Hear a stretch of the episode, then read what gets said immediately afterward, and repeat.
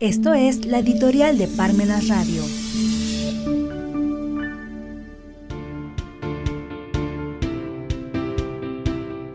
El cambio del horario de verano 2023 entre consumidores y productores.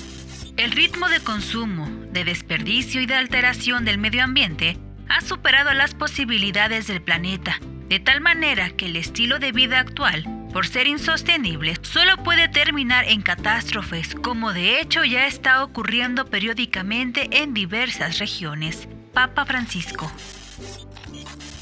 Hace 27 años se implementó el horario de verano en México durante el gobierno del presidente Ernesto Cedillo en 1996.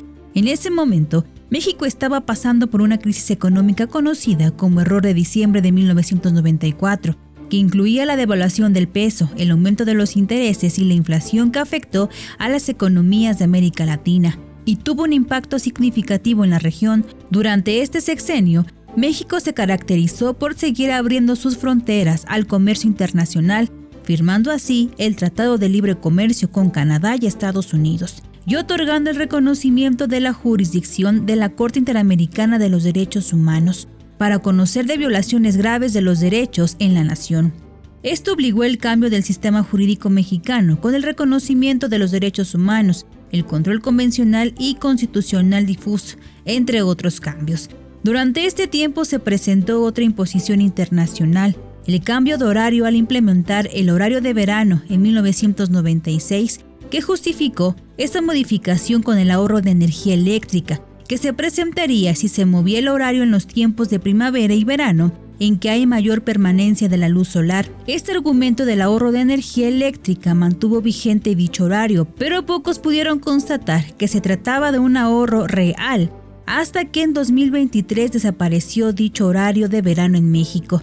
No había pruebas que demostraran fehacientemente la existencia de ese ahorro en la energía eléctrica, que si acaso pudiera haber sido en las grandes empresas, fábricas y corporativos, ya que las rutinas de trabajo podían llevarse a cabo en ese horario de verano con la luz solar. Los críticos y detractores del cambio de horario asumieron que en realidad el horario de verano no tenía la justificación del ahorro de energía eléctrica, sino que seguía el criterio de muchos países del primer mundo, que contaban con ese cambio de horario por décadas. Por lo contrario, se trató de otra imposición internacional más en ese sexenio. En realidad, los cambios de horario en todo el mundo tenían como propósito prolongar la luz del sol en las tardes para que la población en general tuviera más tiempo para consumir. Alargar la luz del sol permitía que las personas asumieran que contaban con más tiempo para hacer algo antes de acudir a sus hogares.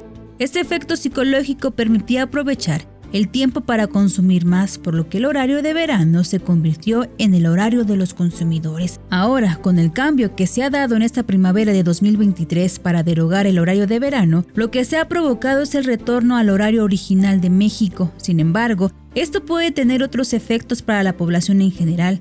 La gente podría pensar que pueden empezar sus actividades más temprano, debido a que la luz solar comienza más temprano en comparación con el antiguo horario de verano. Podemos preguntarnos, ¿queremos más productores o más consumidores? Lo que es una realidad es que el tiempo dirá si este cambio de horario transformó a más productores o consumidores. La rutina de las personas irán cambiando paulatinamente y es una realidad que el horario actual de verano es el horario de los productores y no de los consumidores.